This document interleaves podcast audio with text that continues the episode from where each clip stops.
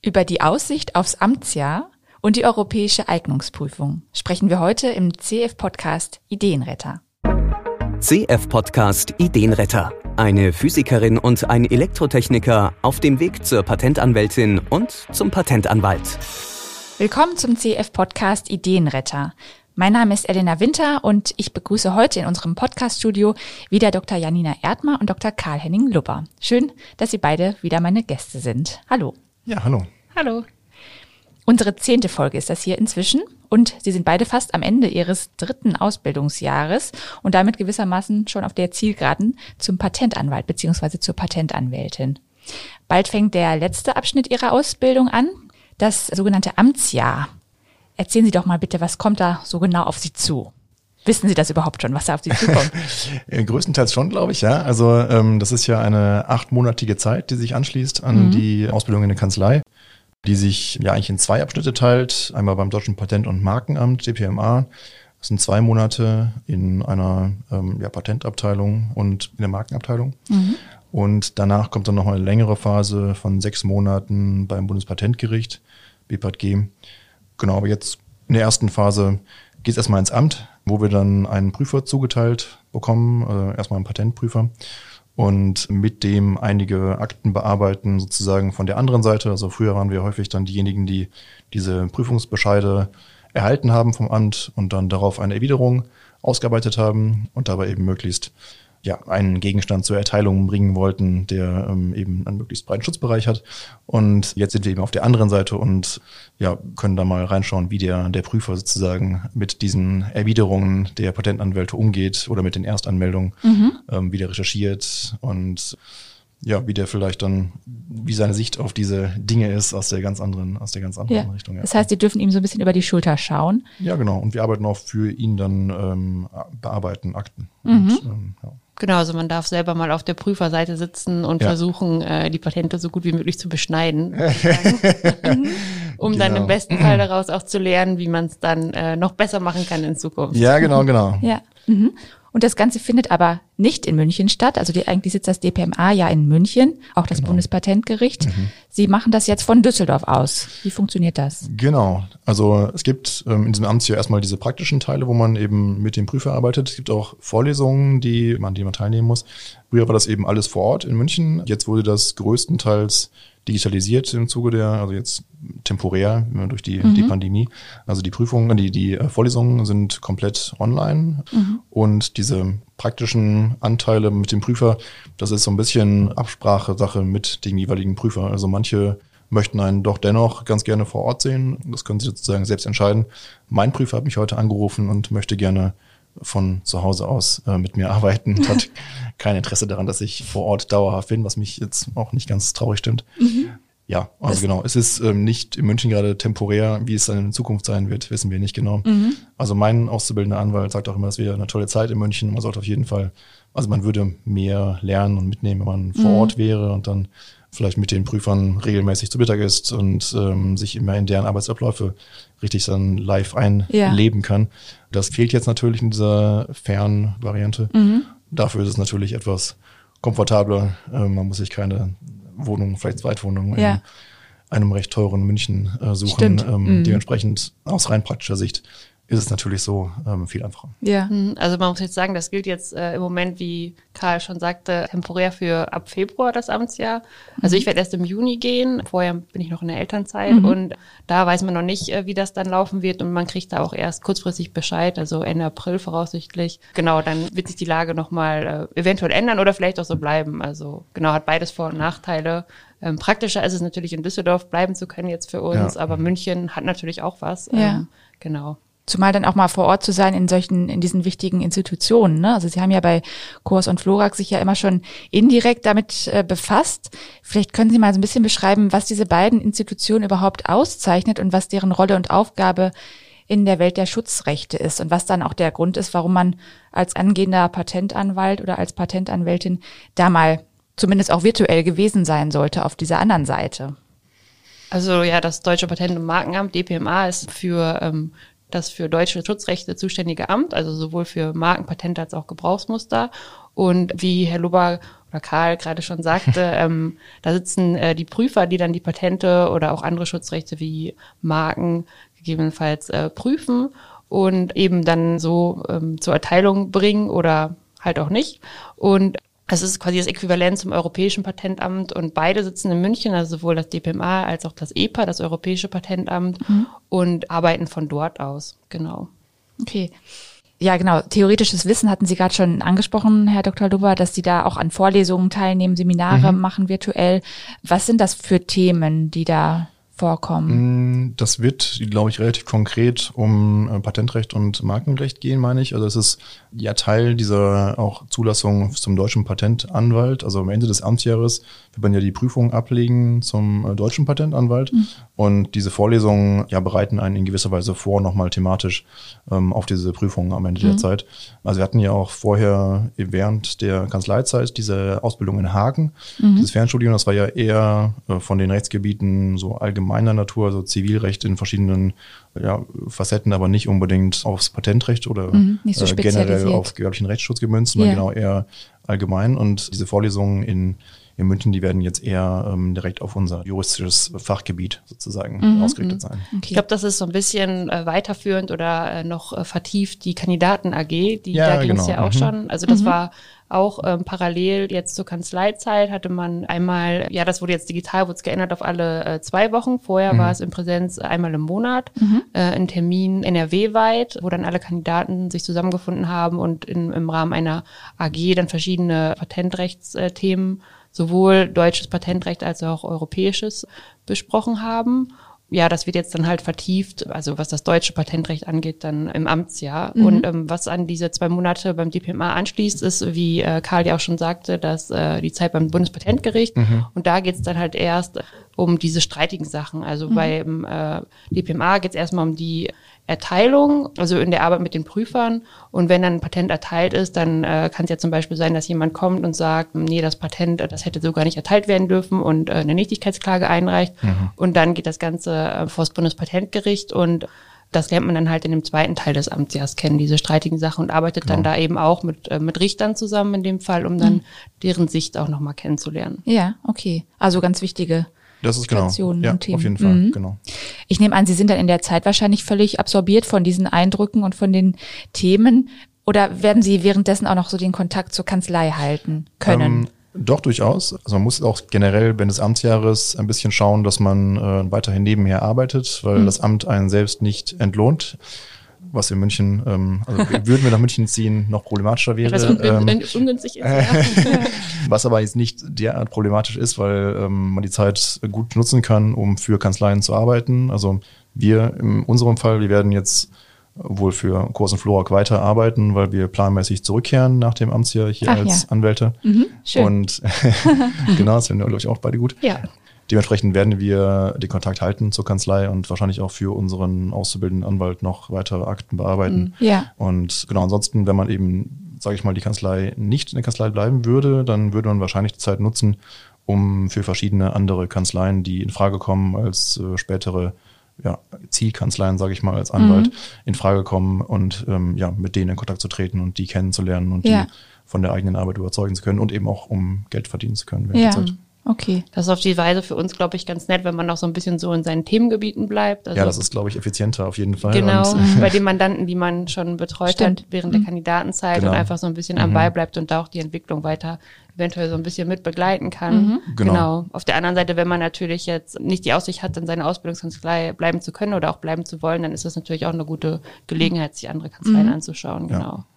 Okay, also halten wir fest, die nächsten acht Monate sind für Sie schon recht arbeitsintensiv.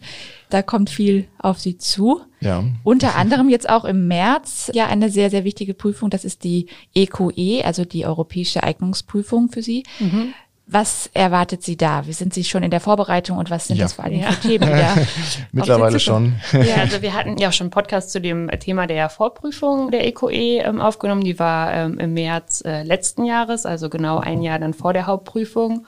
Und da ging es ja nur um, was heißt nur, aber da ging es um äh, rechtliche Fragen in erster Linie und auch ja Fragen im Sinne von die Beurteilung der Patentfähigkeit von äh, Dokumenten oder von äh, Ansprüchen, aber es war noch nicht so sehr in der Tiefe und vor allen Dingen war es Multiple Choice, also äh, Ja-Nein-Fragen und jetzt in der Hauptprüfung gibt es erstens nicht nur einen Tag, wo geprüft wird, sondern vier Tage, wo dann verschiedene Prüfungsteile abgefragt werden und wo man auch selber ähm, Schriftsätze aufsetzen muss und äh, mhm. die rechtlichen Fragen gehen jetzt noch deutlich mehr in die Tiefe und müssen auch mhm. nicht nur mit Ja-Nein beantwortet werden, sondern da muss auch die Rechtsquelle angegeben werden und durchaus manchmal auch ein Problem von mehreren Seiten beleuchtet werden, ein bisschen argumentiert werden, welcher Weg der beste für den fiktiven Mandanten dann mhm. wäre. Genau, und da gibt's wie gesagt, vier verschiedene Teile, A, B, C und D. Und ja, der schwierigste Teil oder der von den meisten Kandidaten mit am meisten Ehrfurcht behandelte Teil ist der ähm, D-Teil, der mhm. aber, wie ich gesehen habe, dieses Jahr zuerst auch abgefragt wird. Ich ja. weiß nicht, ob das ah, immer ja. so ist. Glaub, Dann haben sie das schon mal hinter sich. Ja, im ja. besten Fall, genau. Schon mal geschockt, genau. Genau, ich bin schon mal geschockt. Ja.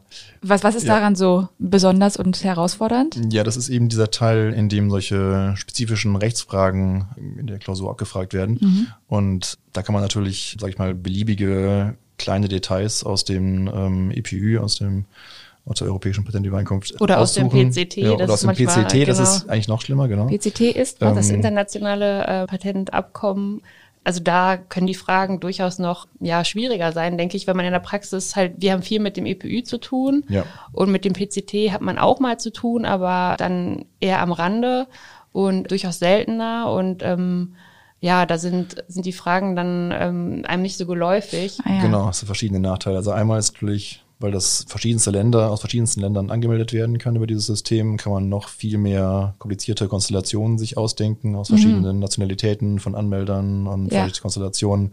Außerdem ist auch dieses ganze Abkommen, äh, ich glaube, zumindest ist meine Meinung, ist das nicht ganz so schön logisch strukturiert, sondern ja. immer so ein bisschen, glaube ich, im Laufe der Zeit gewachsen und deswegen nicht unbedingt auf den ersten Blick so ganz eingängig. Mhm. Das sieht man ähm, auch schon, äh, teilweise die Regeln heißen nicht irgendwie unbedingt nur Regel 1 bis äh, 80 oder so. Ja. Es geht, glaube ich, ungefähr bis 90, ja, sondern genau. da kommt dann noch eine Regel 82 Quarter auf einmal genau. und 26 bis Punkt 1 und so weiter, was dann immer zwischendurch noch da reingequetscht wurde. Genau. Und ähm, ja, mhm. der Aufbau zeigt schon, dass es nicht ganz so stringent äh, durchdacht ist, vielleicht Richtig, von Anfang genau, an. genau. Mhm.